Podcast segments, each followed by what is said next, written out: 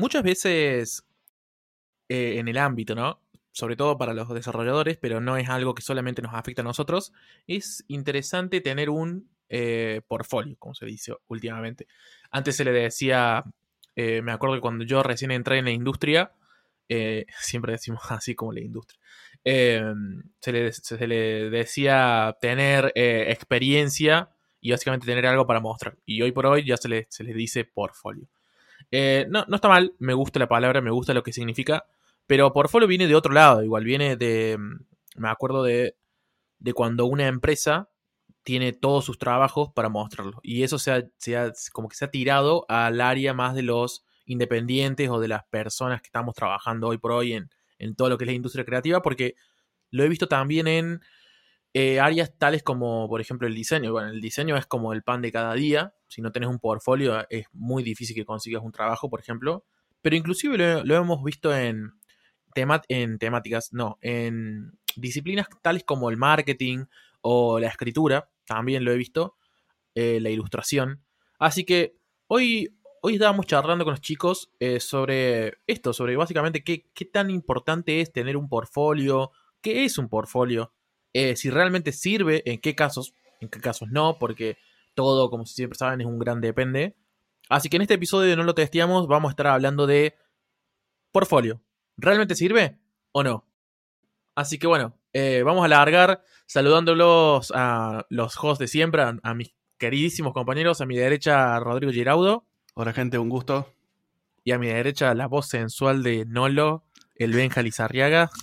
Lizarraga. Disculpa. Lisa perdón, perdón, gente, estoy con tres horas de sueño, pero bueno. Buenas, buenas. Para quienes no sepan, estamos grabando últimamente a la mañana. Y esta cuarentena me está, a mí particularmente me está pegando fuertísimo. No me está dejando dormir mucho. Estoy durmiendo tres, cuatro horas todos los días. Y ya se está empezando a hacer sentir. Así que si notan que en algún momento sienten un y, no, hablo más de lata es porque, bueno, pasó, pasaron cosas. Tenés que, usar, tenés que usar los tips del capítulo de procrastinación. Sí. ¿Cómo, ¿Cómo, es ese dicho que dice no harás lo que yo digo? ¿Cómo es? Haz lo que yo digo, no lo que yo hago. Claro. Pero bueno. Che, eh, está bueno el tema. Eh, hoy me acuerdo cuando estábamos hablando y Rodri dijo, che, ¿por qué no hablamos del, del portfolio en sí? O sea, ¿qué es el portfolio? Todo esto. Me, me interesó porque no, no, es que me toque de lleno, pero tengo muchos conocidos que están justamente en este momento ingresando a trabajar, buscando su primer trabajo de desarrollo. Y mm, a mí me parece que es ultra importante el portfolio en las primeras etapas de tu carrera profesional, no tanto después. Y como siempre es habitual en No lo testeamos en este podcast, nosotros vamos conectando siempre ideas de anteriores podcasts con la idea que estamos hablando en el, podcast actual, o sea, en el de hoy. Y la realidad es que, en mi punto de vista, em, quizás cuando tenés un poco más de seniority, díganme ustedes qué piensan, pero cuando tenés un poco más de seniority ya no es tan importante el portfolio. Sí, quizás es un, poco mucho más importante es ya tu. Mm, no sé cómo decirlo. No, no quiero decir marca personal porque tal cual como habíamos dicho en el podcast pasado, no todo mundo le interesa tener eso. Pero es como tu trayectoria, si se quiere. Es como que es mucho más importante ya tu trayectoria antes que tener un portfolio con miles de proyectos. O, en todo caso, me parece que es mejor tener ciertos proyectos. Pero cuando recién estás comenzando, sí me parece que es ultra importante. Pero bueno, em, no, me quiero ir por las ramas. Eh, bajemos un poco los decibeles y vamos por partes. Para ustedes, ¿Qué es un portfolio? ¿Es importante? Cuéntenme, ¿qué onda? Bueno, yo creo que soy, muy crítico en esto. Em, si tengo que responder en pocas palabras, yo diría, no es importante, no sirve realmente, pero te puede ayudar si no tenés otra cosa, digamos. Eso sería lo que resumiría mi postura. ¿Qué, ¿Qué, quiero decir con eso? Eh, Perdón, Meja, ¿qué dijiste? No, no, se continúa, continúa. Ah, que, a ver, yo por ejemplo en mi caso eh, nunca tuve portfolio. Y el portfolio mío lo empecé a armar de grande, de grande, escúchame, alto viejo. Eh, ya, con, ya con más, con más señorita. Eh, con más pelo en pecho, claro, con más pelo en pecho, Claro. pero Claro. Por challenges que me tiraban empresas cuando yo estaba en proceso de búsqueda, digamos. Entonces, como que agarré y dije, bueno, eh, la gente me pedía, che, hacete este challenge, y, y entonces yo lo agarraba, lo, lo, versionaba, digamos, lo subía a, GitHub, eh, y ahí iba haciendo todo el, manejaba todo el proyecto internamente por si querían ver cómo yo me gestionaba usando Git, y después lo subía a un S3 de Amazon y lo dejaba público.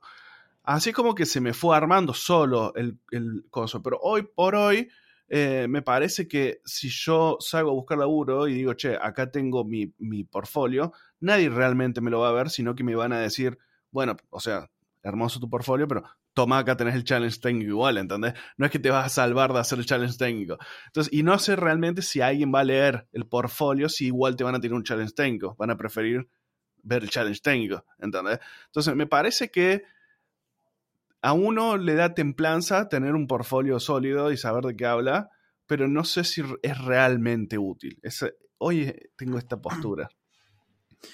Vos sabés que, mm, o sea, yo estaba, pensando, digo, cuando las veces que me ha tocado em, buscar laburo o cambiarme de trabajo, mm, nunca me pidieron, o sea, es un, bueno, si tenés un portfolio, mostrame tu portfolio.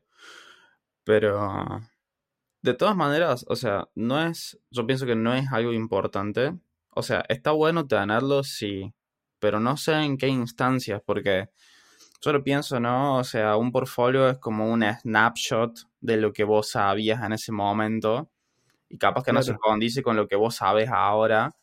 Y está todo el tiempo desactualizado eso, porque, que- o sea, ¿cómo podés demostrar que vos sabes? Porque en realidad, o sea, ¿qué, qué podés mostrar en un portfolio? ¿Cómo eh, te, ma- te, te la- te manejas en una tecnología o en dos tecnologías? ¿O cómo integras? ¿O un poco de orden? Em, pero no sé qué más, pero no podés eh, validar la parte analítica, no podés saber si en realidad eso fue copiado de otro lado, Claro, no exactamente. podés, eh, no sé, hay ciertas cosas me parece que es medio sesgado, no sé, por decir de, eh, qué sé yo, eh, algo de performance, o sea, buscar, que, que estén buscando que vos sepas, eh, no sé, escribir algoritmos copados, por decirlo de alguna manera, eso sí puede estar en un, en un portfolio. Pero no Claro, sé. pero la capacidad resolutiva no hay forma. Claro, eso se da con una charla técnica, o sea, en dos minutos, un- que te dan un enunciado, te plantean un problema así en el aire y que vos puedas resolverlo. Para mí, esas son, las son las entrevistas más efectivas. Eh, donde, te, donde te plantean, te- no, no sé si las más efectivas, pero una, una manera de, de poder encararlo mejor, más que con un portfolio. Yo estuve hablando de esto hace unos días, hace como un mes atrás en realidad, en Twitter. Eh, un tweet que decía algo así como, eh, para mí no tienen sentido las pruebas técnicas porque realmente no, no, no, te, no te demuestran realmente si sabe o no o cuánto sabe el candidato. Eh, lo sigo sosteniendo, sigo sosteniendo que no son del todo efectivas. Quizás cambió un poco después de que tuve un intercambio ahí con algunos tuiteros, con, con Homero sobre todo. Eh, algún, mm, hicimos un intercambio de ideas muy mm, fructífero y, y cambió un poco la idea, la verdad. Eh, no, ahora ya no sigo pensando de que son inútiles, quizás, pero sí sigo pensando que están un poco sesgadas. Eh, igual, de todas formas, eso era como un, como un paréntesis por lo que estuvo diciendo el Benja. Eh, yo, sinceramente, sobre las pruebas técnicas, tengo que eh, disentir con, con lo que, con lo que piensan ustedes. A mí me parece que. eh, no era con las pruebas técnicas, perdón. Con el portfolio. Con el portfolio. Eh, para mí, un portfolio. Primero, si bien sí, estoy de acuerdo en que siempre está desactualizado, me parece que eso es una medida, digamos, de lo, de lo, de cómo vos vas cambiando, ¿no? Eh, a mí me encanta por ahí entrar a perfiles GitHub o, o de otro, o GitLab o lo que sea de, de developers y, y ver, no sé, un proyecto de hace un año y ver un proyecto de este año y ver cómo ha cambiado su código, por ejemplo. Es muy copado. Eh, porque, perdón, porque es como que ves ves la evolución de razonamiento, como dijeron ustedes, o la evolución de cómo solucionar problemas. Una cosa que siempre, siempre cuento, que me pasó hace un año atrás más o menos, yo estaba trabajando como consultor para una empresa de Buenos Aires y parte de ese trabajo como consultor era eh, hacer em, entrevistas para nuevos puestos. Y bueno, y yo nunca había hecho entrevistas, entonces básicamente fue, fue un reto, fue, fue algo interesante porque fue algo que nunca había hecho, como dije, y me, puse a diseñar, si se quiere, un método, un método de cómo hacer entrevistas. Eh, claramente, cada empresa, de empresa a empresa, el método de, entrevistas técnicas va variando porque cada empresa tiene sus requerimientos específicos.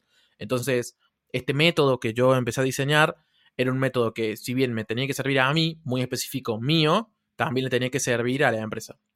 Y parte de este método eh, se consistía básicamente en eh, no había pruebas técnicas, yo no hacía prueba técnica, eh, a no ser que fuera algo muy, muy puntual, pero era una charla larga, no sé, digamos media hora quizás, en donde era una, charla muy cargada de, de, preguntas y conceptos técnicos. No era la charla de, eh, ¿cómo andás? ¿Qué sé yo? No estás loco, ¿no? no, no, era una charla en la que yo empezaba a indagar en cuáles eran los conocimientos, porque ah, yo, yo soy de la creencia de que si primero las entrevistas las tendría que hacer eh, parte del equipo técnico, no las tendría que hacer, eh, o sea, si bien tiene que hacer la RH, no tendría que ser el filtro, a eso voy, sino que el filtro técnico y tampoco tendría que ser una prueba técnica. Entonces, en mi punto de vista, al no haber pruebas técnicas, eso no te serviría para ponerlo en tu, en tu portfolio. Eh, pero además, yo a los candidatos siempre les, preguntaba si tenían un portfolio. Porque justamente yo me, yo me fijaba mucho en eso. Me fijaba en, en código viejo con código nuevo para poder ver esa evolución en, eh, la calidad, si se quiere, o evolución en el razonamiento. Porque es muy fácil por ahí, eh, si te piden un challenge, por ejemplo, vos lo resolves. Yo siempre pongo de ejemplo mi empresa actual. Cuando yo entré a mi empresa actual, a mí me pidieron un challenge. Eh, me dijeron básicamente fue tirarle flores, hace todo lo, todo lo mejor que puedas hacer porque estás jugando dentro o no. Y yo eh, claramente hice eso. O sea, yo en ese momento no, no había trabajado nunca con test eh, de integración, por ejemplo, había hecho un par de test unitarios, pero nada más. Y me, me, acuerdo que la prueba. claro, y me acuerdo que la prueba técnica fue una API, una API sencillita, pero era una API sencillita con esteroides. Yo le tiré Cipres, test de integración, eh, reglas del linteo, configuré el proyecto desde cero, hice el sistema de buildeo yo. O sea, fue como, le tiré toda la magia y estuve como cuatro o cinco días, no me acuerdo, estudiando y aprendiendo para mejorar eso. Y a mí, sinceramente, en mi punto de vista, habiendo estado desde el punto, desde el lugar de los reclutadores técnicos, eso no es la vara, no, no es lo que mide si realmente sabes.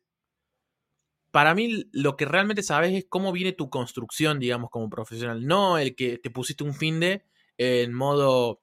Em, quería tirar un chiste de, de, de, este chabón que hace en YouTube los resúmenes, pero no, no me salió. Eh, algo de Killer, no me acuerdo. Bueno, si alguien lo sabe, leo por favor. Em, pero me puse en ese modo, digamos, y, saqué un proyecto con esteroides. Eso para mí no hace no, no, no, da fe de, cuál era mi calidad técnica. Bueno, pero claramente yo me puse en eso. Déjame, déjame hacerte una pregunta. Dale. Eh, porque vos lo que estás contando hasta ahora, eh, yo lo interpreto como una utopía de cómo te gustaría que sea, digamos. Pero si vos te pones a pensar hoy, cómo realmente es la industria, cómo realmente suceden los procesos de selección. Porque no es debería ser útil el portfolio. La pregunta es, ¿es útil el portfolio? ¿Entendés? Entonces, yo comprendo y hasta en algún punto comparto tu idea de cómo debería ser el recruiting de, del lado de ti. Pero para mí es útil. No, no. Yo no dije que no es útil, ¿eh? Pero bueno, pero yo digo, siguiendo tu lineamiento, todo eso que vos dijiste es cómo te gustaría que sea, pero hoy, dada la industria cómo es, ¿Te, parece que es realmente útil? Sí, totalmente. Yo todos mis laburos los conseguí sin tener portfolio. Yo también. Yo conseguí un laburo muy bueno por una librería open source que hice.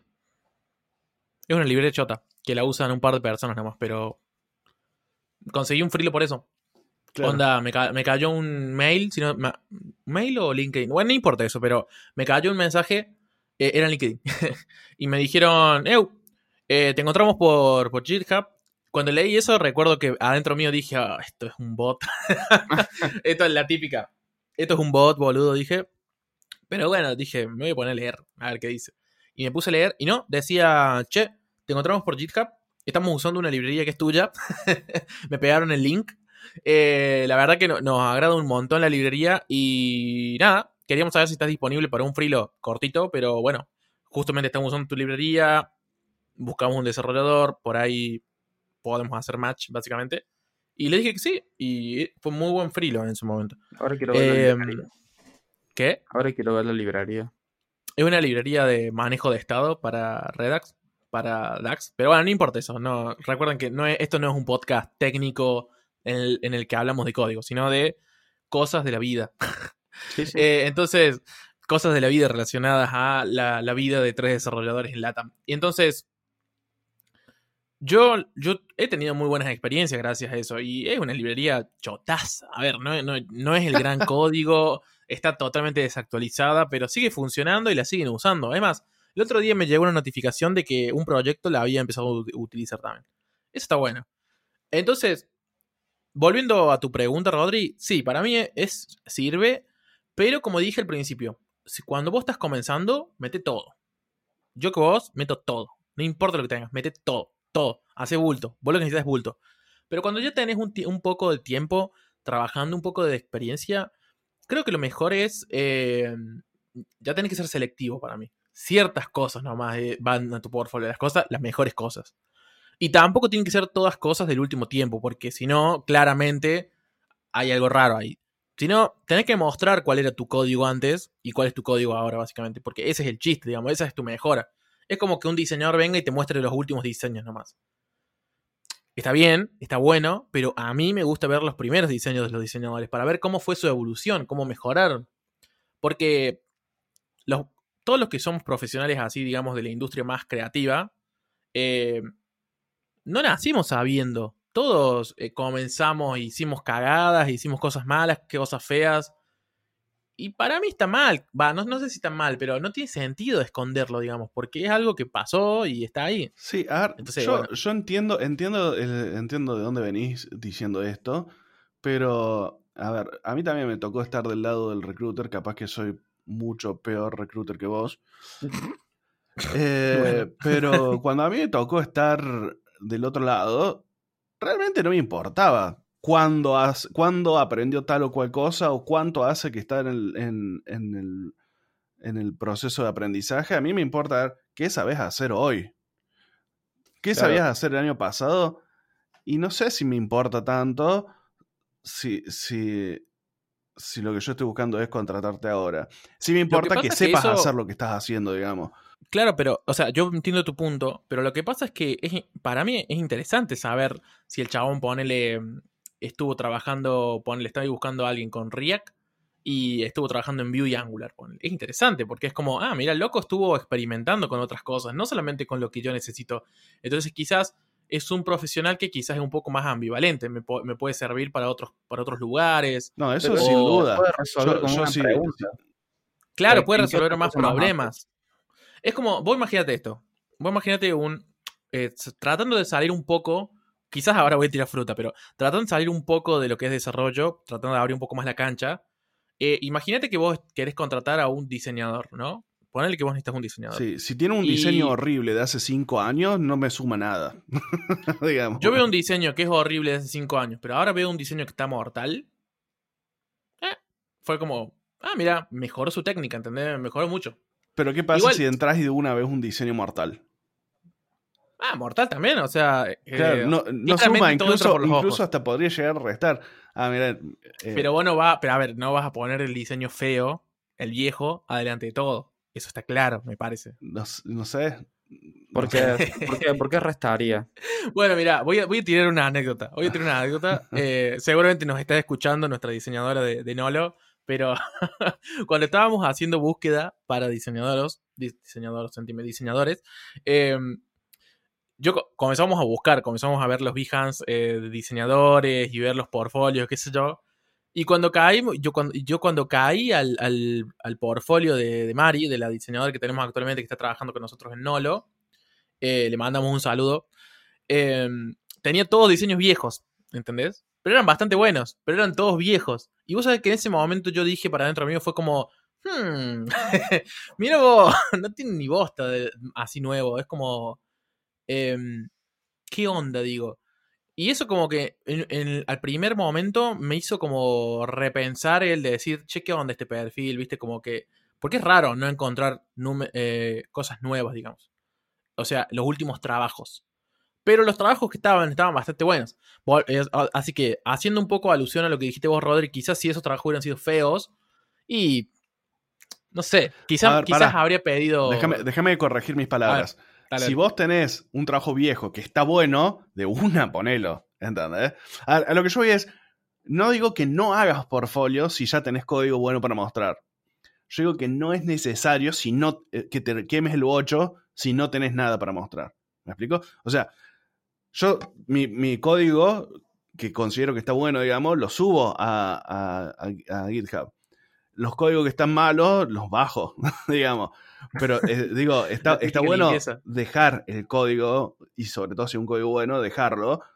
No es que no tenés que hacer eh, eh, portfolio y no lo hagas, por favor, y si lo tenés, dalo de baja. No, digo, está bueno tenerlo, eh, pero no digas, che, bueno, me voy a sentar a hacer portfolio y te pones y te lo haces. Me parece que, que es mejor que ese tiempo lo dediques o mejorando tus habilidades o haciendo un curso o, no sé, tirando más CVs para tener más entrevistas, digamos, que armar un portfolio por el solo hecho de armar el portfolio. Si tenés código, por más que sea viejo y está bueno, déjalo. Ahora, si tenés un código de mierda eh, y viejo, para colmo, no lo pongas. Y si tenés un código de mierda y es nuevo, mejor, mucho menos no lo ponga. Bueno, si es nuevo y es choto, el guasote no sabe programar o no sabe. Si hiciste un diseño de mierda la semana pasada y no lo pongas, ¿entendés? Porque puede ser que no, no lo haya, no haya sido por culpa tuya. Vos capaz que sos un diseñador y te hiciste algo recopado y el cliente, como siempre suele pasar, no, mejor cámbiale esto, no, mejor cámbiale aquello otro, y termina quedando un, un aborto a la naturaleza y vos decís, No, la verdad que me parece que va mejor con amarillo y morado. Me Claro. parece que esa, esa, esa es la combinación. Esa es la combinación y esa tiene que ir. entonces capaz que, es. de vos salió un diseño que objetivamente es feo, pero no necesariamente lo tenés que mostrar, porque capaz que no fue culpa tuya, fue culpa del cliente, ¿entendés? ¿Sabes qué he visto que hacen algunos diseñadores? Eh, Viste que los diseñadores por lo general te mandan versiones. y por ahí muestran la versión que más le guste a ellos y no la, la versión final del, del, del cliente porque era Claro. chota, boludo. claro, claro. A, a los diseñadores que nos escuchen, perdón. O sea, claramente siempre el cliente no, no tenemos ideas. Nosotros creemos que, que, no- que sabemos y que, nos, y que lo que, lo que nos Claro. gusta es lo mejor, pero Está- sí me gusta, sí está bonito y es horrible. ya les dije, ya les dije. Yo una vez tiré esa, la- esa que acabo de tirar, la tiré yo. Fue como, "Mm, me parece que amarillo y morado queda bien. claramente no quedaba bien, pero. pero irremontable el pibe, irremontable, Claro. boludo. Entonces, Che, e- eso es lo che, que yo está, me está- refiero. ¿Está ahí el Benja? ¿Está, Sí, está o no está el Benja? Estoy, ¿eh? Estoy. ¿Me Ah, escuchan? no, bueno, ¿Me no, nos había tirado un, co- un comentario ahí como, che, me quedé sin audio y no entendía nada. Fue como, uy, se nos cayó. Primero Rodri, después el Benja. Claro. Pero, mira, volviendo a eso que dijiste vos, Rodri, eh, sí coincido, pero eso solamente, vuelvo a insistir, cuando ya tenés algo de experiencia. Cuando sos junior y estás recién comenzando, ya sea en edición, diseño, desarrollo, lo que sea, no, pone todo, man. Porque lo yo- que necesitas es hacer bulto. Déjame, déjame contar una anécdota, rapidita. Este, estaba trabajando en la- en la- hace un par de meses en un proyecto con, con una empresa de Estados Unidos, eh, eh, eh, un cliente de, de Tarmac que tenía sede en Estados Unidos y estaba contratando muchos, eh, muchos, ¿cómo le llaman allá? Eh, pasantes, los pasantes, ¿cómo es? Eh, Sí, internos. Interns. eh, interns. Estaba contratando interns. Y me dicen, este, este parece que, es bueno, mira todo lo que tiene en el GitHub. Y me tiraron al GitHub uno y entré y era, eh, ¿entendés? Lo leías y sabías en qué instancia estaba el guaso. Era, tenía un to-do list, ¿viste? Eh, o, o decían, los títulos decían TP1, ¿entendés? TP2, no sé. eh, Entonces, vos sabías que eran los trabajos de la facu, ¿entendés? Entonces vos decís, Claro. claramente este guaso no laburó en su vida, este es su primer laburo y es un trainee de a, de, de a tres manos, ¿entendés? Y, y que no está ¿Y qué mal. estaban buscando? No, ellos querían un senior gratis, digamos, pero... Ah, eh, Un Junior Advance. no, no, viste, cl- clásico, quieren el mejor, pero no quieren pagar nada. Entonces, bueno, eh, por eso no estoy mal en ese proyecto, se, se cayó, no querían pagar. Eh, bueno, y mm, cuestión que eh, el, digamos, el, el pibe cuando entró, realmente no sabía nada. Y el guaso te decía, no, no, yo no sé nada. O sea, vengo a aprender acá. Eh, honesto, qué bueno. está bien, eh, qué sé yo. Todo su portfolio me mostró todo lo que realmente sabía, que era nada, digamos. Eh, y realmente cuando entró, eh, efectivamente él decía que no era nada. Entonces, es un arma de doble filo. Si vos estás haciendo como hicimos en el podcast pasado, decir, lo querés fakear until you make it, digamos, no sé si te sirve ser tan transparente. Porque si vos sos junior y estás recién empezando y subís todo, haces bulto, el bulto que haces claramente es código de un junior y claramente el que sabe de recruiting, el que sabe no de recruiting, de, de- de código, va a saber que es código un junior. Entonces, si vos estás vendiendo otra cosa, no sé, capaz que un arma de doble filo. Pero ¿por qué estaría vendiendo otra cosa si soy Junior? Claro, o sea, para mí Pero es una, porque o vos sea, no una participaste en el podcast pasado, boludo. Sí, pero, pero yo, yo fui claro cuando dije de tenés que vender un humo que puedas mantener. Bueno, Si vos sos junior, no vas a poder mantener un, un humo de que no sos junior. Sos, sos junior, punto. ¿Está? O sea, claramente tenés que mostrar el código de que sos junior, digamos, de que no tenés tanta experiencia. puede ¿O no? ¿Vos qué pensás? ¡Ah! ah, cómo te dejé de cara. o sea, es todo muy un gran depende. Siempre yo odio cuando me dan estas respuestas de ¿y cuál es la respuesta? Y depende. Sí, bueno, pero es que es así, es un, de- es un gran depende, porque de- depende mucho de, de eso. Si vos estás en, en la onda de, bueno, voy a vender humo, o si, o si realmente te sentís más, pero todavía no has tenido la oportunidad de demostrar que, que sos de un seniority un poco más alto, etcétera.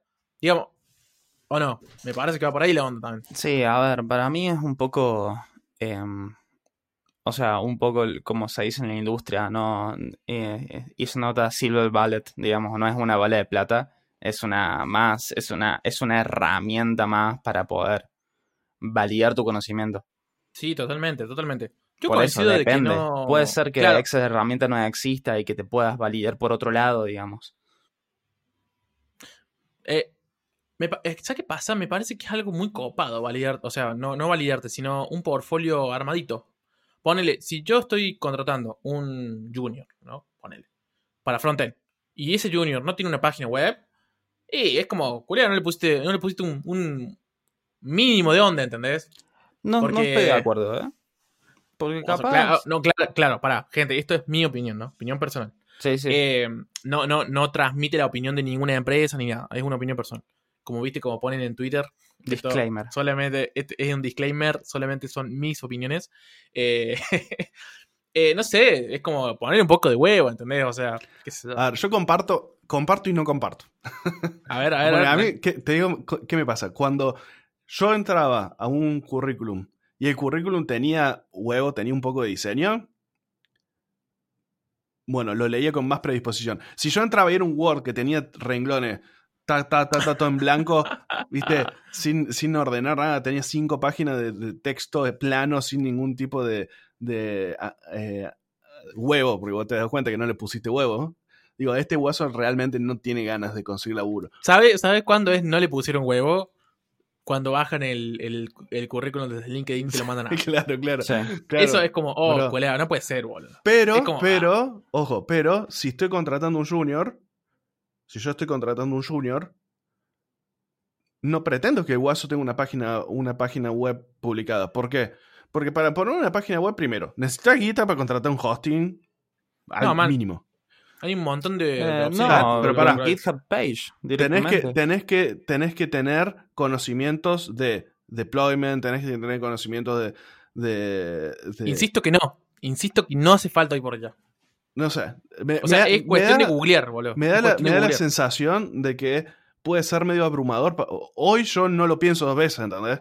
Yo agarro, me meto, me subo un S3 y tiro el proyecto y está fuera, andando. Claro, ¿Entendés? No, lo- no- no le doy más cabeza que eso, pero yo me, me acuerdo haber estado mi primer laburo de, de- de desarrollador y tener que programar y, y, y, de- y deployar y hacer y que quede bien el código, que quede bonito eh, publicado, deployar. Y me sentí abrumado en ese momento y no lo terminé haciendo porque nunca era suficientemente bueno el código como para sentir que estaba bien lo que estaba publicando y, no sabía bien, no tenía guita para contratar los servidores o no sabía si había servidores gratis, eh, no entendía, hoy solamente en dominios, entender que tenés que contratar el dominio, cómo se, cómo se gestionan los DNS, que tenés que delegar el A a, un, a, a tu hosting, que tenés que delegar los MX a tu gestor de correo, que no es trivial, hoy a uno le parece trivial, pero no es trivial, es- son un montón de pequeñas boludeces que no son difíciles atómicamente cada una, pero que si empezás a sumar todo, es un mundo de cosas que tenés que saber antes de llegar a hacer un deployment de, de algo. Que, que, bueno, de vuelta, son muy simples si las ves atómicamente cada una, pero cuando las agregás todas juntas, es abrumador. Entonces yo, si estoy tratando de contratar un junior, no voy a pretender que me haga algo que sé que es abrumador para un junior. Yo, el último junior que contraté, eh, Juan, si me está escuchando, eh, Juan, eh, estábamos entre varios candidatos y Juan en su, en su currículum había puesto experiencia laboral y, ¿cómo se llama? Como título en su currículum, no poseo experiencia laboral. Que vos decís, bueno, directamente no pones nada. No, no, el guaso, completamente claro, no poseo experiencia laboral. Este es mi primer laburo y quiero laburar. Y vos lo veías y el tipo era completamente honesto y transparente respecto a eso. Y lo contratamos. Y fue una excelente contratación y, y rindió por sobre las expectativas. Este, entonces, no sé, me parece que sí al currículum, o sea, esa opinión la tengo igual como vos, con el currículum, porque es un Word y tenés que poner un poco de diseño y nada más, ¿entendés? Pero después, con respecto a, a lo otro, es como que capaz que es más complejo esperarlo de un junior, digamos. pero estamos discutiendo puntualmente de un junior. Eh, Yo hacía alusión Eh, a lo que había dicho Ata, pero... ah, Lo que pasa es que para mí hay que dividirlo, porque como dije, no es lo mismo el portfolio para un senior que para un junior, digamos. sí. Te juro, mira, para mí Sí, un portfolio no es tan importante en un, en un senior. Eh, un senior, yo voy a, me voy a parar desde otro punto, desde otro lado para la entrevista. Es como, eh, a ver, ponele que yo le tuviera que hacer una entrevista a Rodri, que Rodri es senior, ¿no? Por la cantidad de años y todo lo que vos quieras. Yo a Rodri le voy a, primero le voy a decir, ¿tenés un GitHub? Eh, ah, ahí hay dos respuestas, ¿sí o no? O sea, no estoy hablando de si tenés una cuenta, sino tenés un GitHub con proyectos. Y si, la, si la respuesta es sí, los voy a ver, pero eso no va a mover la, no me va a mover la, la, la, la- la unidad de medida. no sé cómo decirlo. La vara. O sea, no me, va- no me va a medir la vara, ¿entendés? No, es, no, no va a mover la vara, porque lo que va a mover la vara va a ser la charla técnica que voy a tener con él. Porque yo sé cómo, yo sé qué preguntar para saber si realmente sabe lo que, lo, que necesito saber si sabe. Esa privación Pero- del sueño sí se ve. Sí, totalmente. Pero, pero para un junior, el problema de los juniors es que para mí lo más importante de un junior no es cuánto sabe, sino qué es capaz de lograr. Y eso es re importante. Y eso en los portfolios queda patente, porque vos en los portfolios, tal cual como lo dijimos recién, vos le pones todo. Sobre todo cuando sos junior, le pones toda la onda. Que quizás cuando sos más senior, quizás no, porque bueno, soy senior y me chupo un huevo un poco. Pero cuando sos más junior, le pones toda la onda. Entonces, yo cuando entro y veo un portfolio de un junior y veo que quizás tiene dos, tres proyectitos chiquitos, pero veo el código que hicieron, veo cómo lo hicieron, cómo lo razonaron, me doy cuenta de cuál es la, ca- la posible calidad. O por lo menos me da una pauta, ¿entendés? Entonces, para mí es re importante el portfolio en los juniors, porque me da eso, básicamente. Me da eso de decir, che, le pone un montón de huevos. Realmente le pone muchas ganas. Y yo sé que si lo contrato le va a poner esas ganas en el trabajo, ¿entendés? Después, Sí, bueno, entiendo, sos más- entiendo el punto, entiendo el Sí, punto, sí. eh, estoy de acuerdo. o sea, ese, es mi punto, digamos. Por eso no, no, no, no podés medirlo con la misma vara. No, no es lo mismo. Por ejemplo, cuando yo entré acá, me acuerdo que tuve. Yo tengo, tengo la call con el, con el CEO. Y el CEO me pregunta: ¿Tenés un GitHub? Y, y le digo, sí, ahí te lo paso, no sé qué, se lo paso y me dice, jajaja, ja, ja, tenés dos repositorios nomás. Y le digo, sí, bueno, no importa, me dice. no sé, te, te, lo pedí para ver, para, para hincharte las bobas, algo así, me dijo.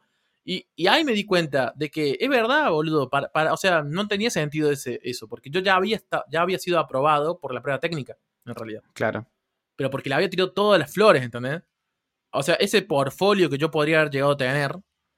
Lo validaste con la prueba técnica. Lo validé con la prueba técnica, pero yo no tenía portfolio. Pero, por ejemplo, en el caso de otro de nuestros compañeros de, de Tarmac, eh, él, él entró y no le hicieron prueba técnica. Y entró por el portfolio que tenía directamente. Por ejemplo. Bueno, tiempo yo, después, se, caso, lo, tiempo después caso, se lo dijeron. Yo en mi caso entré sin portfolio y sin ProTeng. Bueno, también. también sucede eso. Claro. O sea, Básicamente caí del aire y no sé por qué entré. Bueno, Rodri, Rodri, tu portfolio era básicamente la venta de humo de LinkedIn, me parece. Claro. Por ahí. Yo, yo tenía, en ese momento tenía la empresa de marketing, estaba afilado con la venta claro, de humo. Claro, claro, el loco, el loco venía de ser emprendedor, tenía empresas. Este flaco Agarré, no, no saca puse, adelante. Puse las hojas de eucalipto húmeda y le tiré un fósforo. Bren salió tosiendo de la reunión. Claro. Pero en fin, para, volviendo un poco sobre la pregunta inicial, la que dio, la que dio, digamos, el, el puntapié a este episodio es, ¿el portfolio sirve o no? Es una herramienta. O sea, simplemente eso. Puede, es una herramienta. Estoy, estoy, totalmente de acuerdo. Existir sí. o no. Eh, así, si vos Era, tenés un claro. muy buen, un muy buen portfolio, eh, ayuda. Si no tenés un muy buen portfolio, o si no tenés portfolio, capaz se valía con una prueba técnica o se valía con una charla técnica. Es una, es una herramienta. No sé, no. Claro. Y depende, digamos, del seniority que tengas o no. Me parece que va por ahí también. Sí, y, y, yo creo que, sí, o sea, yo pensando en un poco lo del seniority, eh, yo creo que, o sea, hoy yo tendría, a mí me gustaría pulir un poco mi portfolio porque es un desastre, o sea, yo tengo proyectos de, o sea, lo tengo súper descuidado, pero me gustaría mo mostrar cosas puntuales, o sea, no sé, por decirte, algo de performance, algo que haya construido, pero algo así muy específico de decir, bueno, resolví este problema de esta manera o mm, hice este proyectito que me pareció copado que, que puede que sea útil y que pueda y que resuelve algo específico. Que creo que esa es la bueno, medida ese, de, de, senior. Eso, esa es otra, esa es otra pregunta. ¿Conviene poner, a ver qué piensan ustedes, ¿conviene poner un proyecto grande con todo o muchos proyectos atacando individualidades? Depende. Para mí depende, porque... Depende, claro, depende el, de qué querés atacar. Claro, porque vos podés tener, o sea, si yo tengo un proyecto, por decirte, la otra vez mi hermano, que estaba haciendo, eh, está aplicando para entrevista para Junior. Él agarró y hizo un proyecto y digamos, eh, subió todo el proyecto de, de una. Eh, y cuando me lo pasó, a mí, a mí me hubiera gustado ver el historial de commits. O sea, eso sí lo vi. Eso dije, bueno, a mí me hubiera gustado, me hubiera gustado que este proyecto estuviera dividido en tareas, por decirte. Eh, era un proyecto grande y que el proyecto estuviera un lindo historial de commit, porque eso a mí me da la medida de cómo lo fuiste pensando, capaz. O sea, el, sin tener que hablar con vos, de cómo fuiste eh, dividiendo las tareas, de cómo te fuiste organizando. Entonces... Claro. Pero yo me refiero no, no, a la cantidad de commits, sino me refiero a, por ejemplo, te doy un ejemplo. Eh, quiero mostrar que cómo consumo yo APIs en un proyecto. Entonces agarro y sumo un proyecto en el que solamente un, una, un consumo de APIs muestro la data, por ejemplo. No, no, no me parece que agregue valores. O vengo y hago un proyecto grande en el que haya consumo de API incluido, pero que haga un montón de otras cosas, digamos. Claro, o sea, eso resuelve un problema. O sea, eso, te, eso a mí me da, te da la medida de, bueno, eh, de, integ de integración. O sea, puedo agarrar e integrar con otras tecnologías y resolver distintas cosas. Claro. Pero si Entonces, para vos es más útil un proyecto integrador grande que mini proyectitos atacando individuales individualidades? A ver, depende. Es, eso es útil, pero si es para agarrar y, y, resolver algo puntual, no sé, por decirte esta librería que hizo ATA, eso también está bueno, porque eso resuelve algo puntual. Mira, con respecto a eso te voy a dar mi punto de vista. Eh, depende. Claro, es que todo, todo depende. Pero es que, es que es así, ponele, si vos estás aplicando para, no sé, para hacer... eh, o sea, no, no está ni mal ni bien, son distintas formas. Porque si vos haces un proyecto, ponele, no sé, te haces un sistemita de administración de stock. Ponele, no sé, no sé cuál es el... eh, bueno, ahora está muy de moda hacer blogs, por ejemplo. Te haces tu blog, qué sé yo. En fin. Y ahí tenés que hacer todo, tenés que hacer manejo de tags, navegación, ruteo personalizado, eh, llamado eh, API, APIs, GraphQL, le puedes meter test, le puedes, puedes hacer todo lo que vos quieras. Está genial y está bueno, pero ¿sabes qué pienso yo cuando veo algo así? Digo, primero, está muy bueno, está, está genial, pero es algo que tranquilamente lo podés haber encontrado en un tutorial, ¿entendés? En cambio, cuando vos... A ver, ojo, esto no quiere decir que esté mal, sino lo puedes encontrar en un tutorial. No, no necesariamente es algo que lo razonaste vos desde cero. Pero cuando es algo, como por ejemplo el libre que sé yo, que lo razonaste desde cero, que está dándole soporte y solucionando un problema bien puntual, en mi punto de vista me parece mucho más enriquecedor, tanto para el desarrollador como para el entrevistador, porque es como, estoy viendo ese, ese proceso o esa capacidad de abstracción que tenés eh, para solucionar un problema puntual. Claro, eso es lo que quise decir. Y que, y que no es un problema trivial, ¿entendés? O sea, no es algo que vos decís, bueno, es un CRUD. Que, ah, que insisto, está re bien un CRUD. Pero llega un punto en el que eh, es como el meme ese, viste, de los Simpsons, no vives de ensalada. Bueno, no vives de CRUD, digamos. Llega un punto en el que hacer un CRUD es, es más o menos, es un poco más de lo común, digamos. Es, es lo común que hacen todas las personas. Y yo creo que si vos vas a hacer un portfolio y vas a querer que ese portfolio explote y te sirva eh, a tu favor, tienes un portfolio de cosas que salgan de lo común. Por ejemplo, hacer librerías, hacer plugins, Pruebas de hacer concepto. integraciones raras, pr- proof concepts. Eh, por ejemplo, yo el otro día vi, hay un loco que sigo mucho que se llama Sergio XDA, que no sé cómo es, algo así. El loco labura mucho con, con Next y ese, hace ese tipo de cosas. Y hace muchas integraciones. Él tiene un portfolio que vos lo ves el portfolio le das dos pesos, pero después entras a ver el código y es como decís, uh, culiá, está muy bien. Y básicamente son, ponele, él hace pequeñas librerías chiquitas que no le llevan mucho tiempo a hacerla, ¿entendés? Porque si vos te pones a hacer un sistema completo donde me mostrás que sabes todo, test, qué sé yo, quizás te lleva dos semanas de, de laburo. El loco hace librerías que le llevan dos días en un fin de semana, pero que resuelven algo muy puntual. Por ejemplo, eh, hizo un wrapper de una API de un producto para que consuma GraphQL y a su vez hizo una librería en TypeScript que directamente vos utilizás la, la librería y no tenés que ni siquiera hacer las requests. Un éxito eso.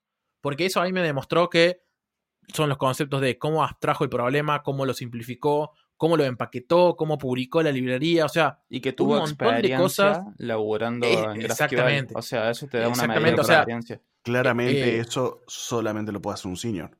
No, bueno, claramente, pero, pero a lo que voy, claramente. No le puedes pedir eso a un junior, ponele. No, No, no, no, no. claramente, claramente, pero lo que voy, e- e- ese es, ese es mi punto, digamos, ¿entendés? O sea, cua- por eso es lo que yo digo, cuando vos sos junior o trainee o lo que sea, mete todo, vos tenés que meter todo al portfolio, porque justamente vos lo que necesitas es bulto, vos tenés que demostrar que venís haciendo.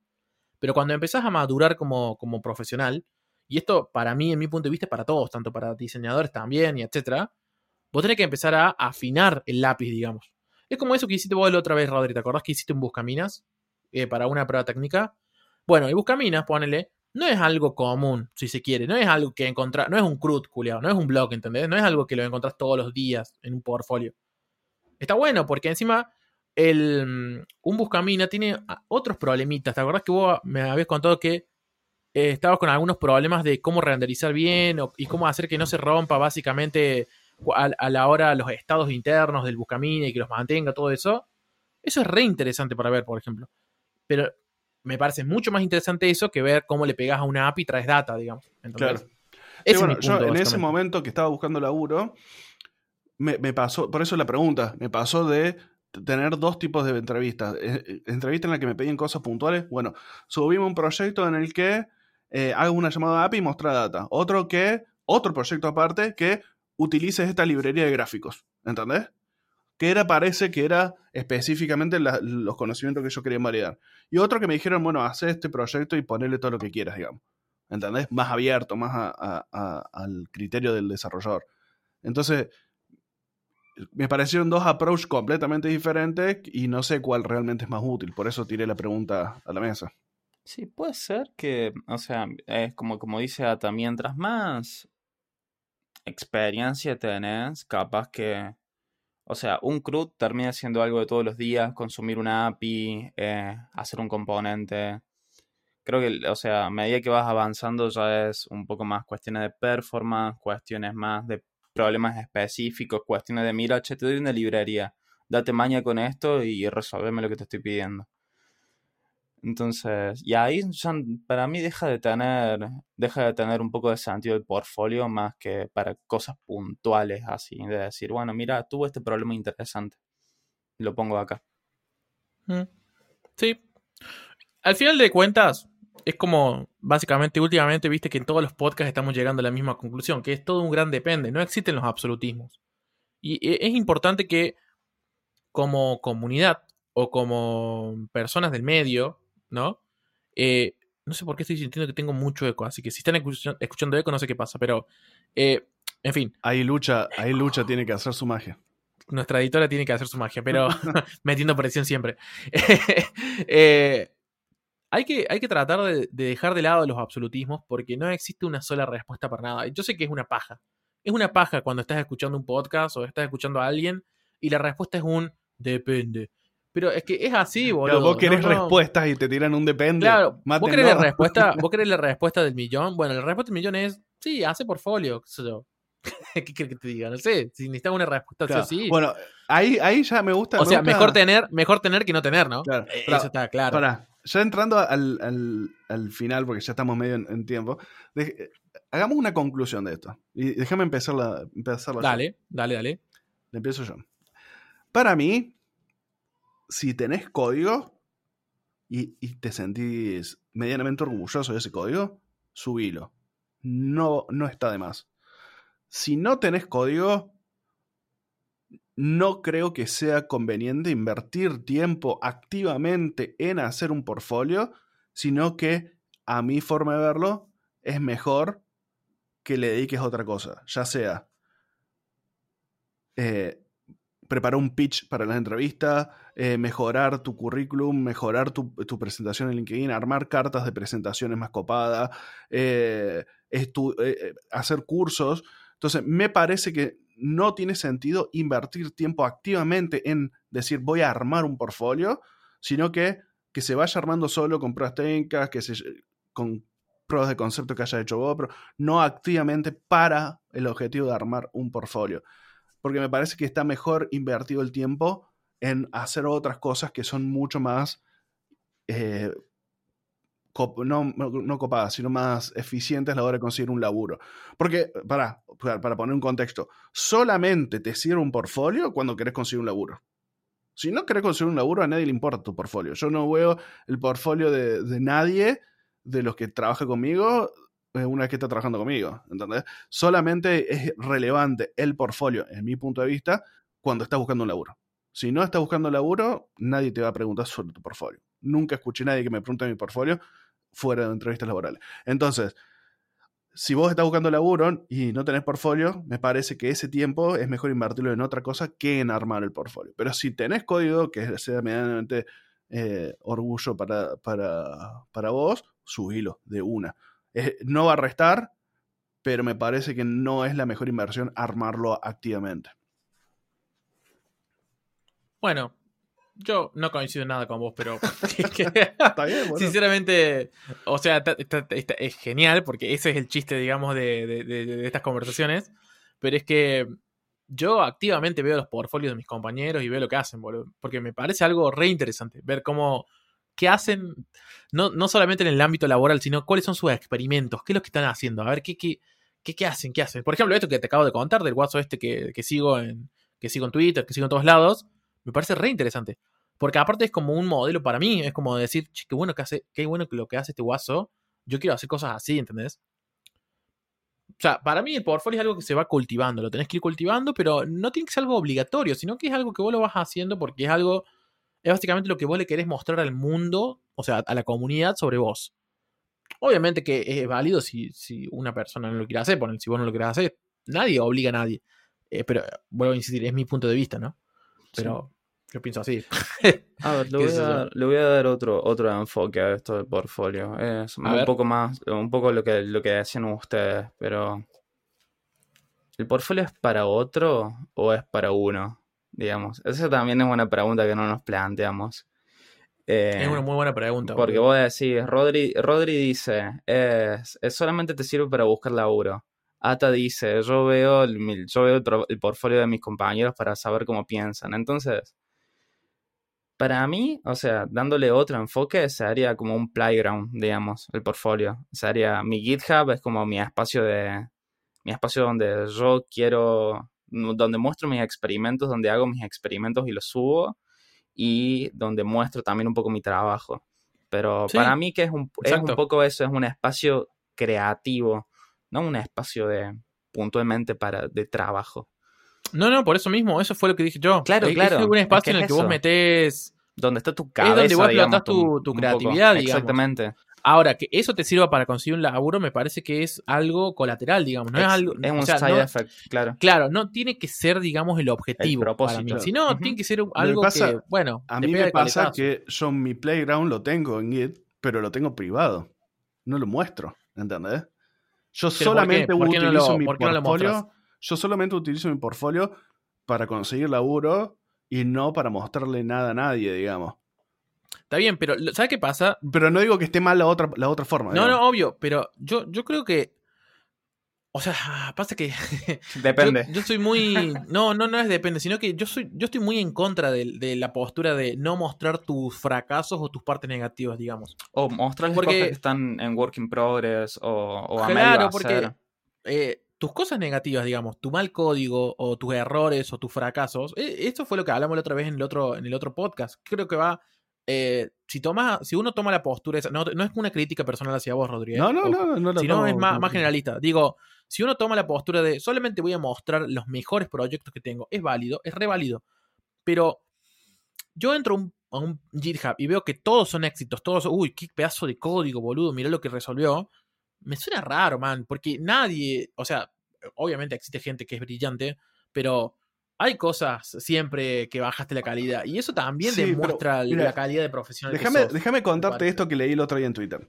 Una Dale. recruiter cuenta, eh, ya no me acuerdo ni quién era que lo contaba. Era una recruiter que dice, estaba hablando con, un, con una persona que yo eh, recluté hace dos años, que la había reclutado, y le di- que estaba hablando con, con él, eh, así en el- una conversación de rutina, digamos, de, de entre compañeros de trabajo, y le comenta que él había se había querido ir de la empresa donde estaba antes, de entrar a esa empresa donde estaba trabajando, porque en el ambiente laboral era una mierda y no toleraba a la gente.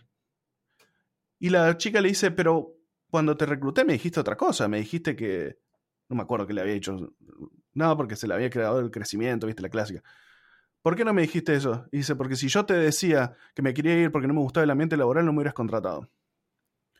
Este, y es cierto, porque vos como, como recruiter, si vos ve- cae un- un- una persona y te dice, no, sí, me quiero ir porque en el laburo donde estoy ahora es una mierda, no me, no me siento cómodo. Vos decís, bueno, esta persona es negativa o capaz que es conflictiva y tiene conflicto y, y si los tiene allá los va a tener acá, ¿entendés? Entonces, no siempre toda la, exposición al momento de, de conseguir laburo es buena exposición. Hay veces que vos tenés que medir, seleccionar y calificar, clasificar lo que vas a mostrar. Porque tenés que ser estratega a la hora de mostrar algo. Es una, es una cuestión de marketing. Eh, eh, 100% marketing. Entonces, creo que va a depender del objetivo que vos tengas. Si vos solamente no, no estás buscando un laburo y querés, por así decirlo, exponer tu, tu código por el amor al arte, está buenísimo. Pero ahora, si vos estás en un proceso de búsqueda de laburo, yo no sé si, si suma, es más, hasta casi te diría que resta tener código de mierda en tu GitHub. No sé. ¿Entendés? Depende del Me parece que, que depende, depende, depende de cuál es tu objetivo respecto a- al momento en el que estás. Depende. Depende. Claro, pero si estás buscando O sea- laburo, no sé si estaría eh, tranquilo con mi conciencia recomendando que subas código un código malo, digamos, o un código sin terminar, o un código con errores, ¿entendés? Eh, Recordemos que todas estas son opiniones personales, por favor. Sí, sí. eh, Sí, siempre. sí, igual, siempre, siempre que. Siempre eso está claro, digamos. Em, sí, puede ser. Es un punto válido, Rodri. Te lo, te lo acepto. Eh, quizás si estás onda re, re buscando laburo solamente, eh, tiene sentido ocultar, si se quiere, eh, tu playground. Pero como dije, eh, es como dijo, eh, perdón, es como dijo el Benja. Me encanta la definición que dio el Benja, por ejemplo. Es, es tu patio de juegos, ¿entendés? Es tu lugar donde vos sos libre de experimentar, de ver qué onda, de ver qué, qué, qué onda esta librería. Eso, eso es lo que me gusta a mí de GitHub. Que es que es muy parecido a. ¿Cómo se llama esto que usan los diseñadores? Tienen una plataforma, no es Behance, sino Dribble, creo que es. Que en donde los chavales suben experimentos y está mortal, porque vos entras y comenzás a ver experimentos. Creo que eso le falta a GitHub, un, como un explore más. No sé si lo tiene, la verdad, pero como un explore más social, más. donde vos encontrás cosas creativas. Ah, ¿sabes quién hace esto muy bien? Eh, Copen. Me encanta Copen, ponle. Vos entras a Copen y ves las cosas que hace la gente. Son experimentos. Es, no es necesariamente algo copado, pero es algo zarpado, man. Y ponele, yo tengo amigos, eh, ponele el Tuku, es muy amigo mío, y el chabón remete cosas en Copen y él ha conseguido, creo que ha conseguido frilos por Copen, boludo, por, por, por las cosas que hace, ¿entendés? Entonces, así como él consiguió por Copen, yo he conseguido por GitHub, hay gente que conozco que, no, que ha conseguido sin tener nada, o sea, es toda una confluencia de, de cosas, no, nada es un absolutismo completo. Eh, te puede servir como no te puede servir tenerlo, pero creo que el portfolio, creo que eh, como para cerrar y dar ya mi punto de vista, es lo que, lo que dije recién con Benja, es, es tu patio de juegos, es tu lugar de, de expresión personal en donde vos puedes ser creativo a nivel de código, porque hay muchas veces que nos olvidamos de que los desarrolladores de código no somos máquinas. Y el hacer código es una disciplina creativa. Vos tenés que ser muy creativo para hacer código. No, no, no es que todo es. No, no, Matemático. no es una. Claro, no es matemático. O sea, es matemático, pero Claro. es una matemática creativa, si se quiere. Porque es lógica. No, no es. Entonces, vos tenés lugar para jugar, tenés lugar para experimentar. No es algo. No es una línea de producción a lo Ford, digamos. Entonces, eso me parece re interesante. No perder esa creatividad o esa chispa, digamos, de agarrar un, día y eh, esta librería está copada, probarla, a ver qué onda, cómo funciona. Vamos a hacer un proof of concept chiquito. No hacer un CRUD, ponele que me lleve dos semanas, sino vamos a hacer un, no sé, un- una, una integración que me lleve un par de horas, pero para ver qué onda, cómo funciona, qué- hasta dónde puedo llegar. Y yo particularmente lo que hago, vos entras a mi GitHub y está lleno de, de site, proyectitos, librerías que están a medio terminar, están en work in progress.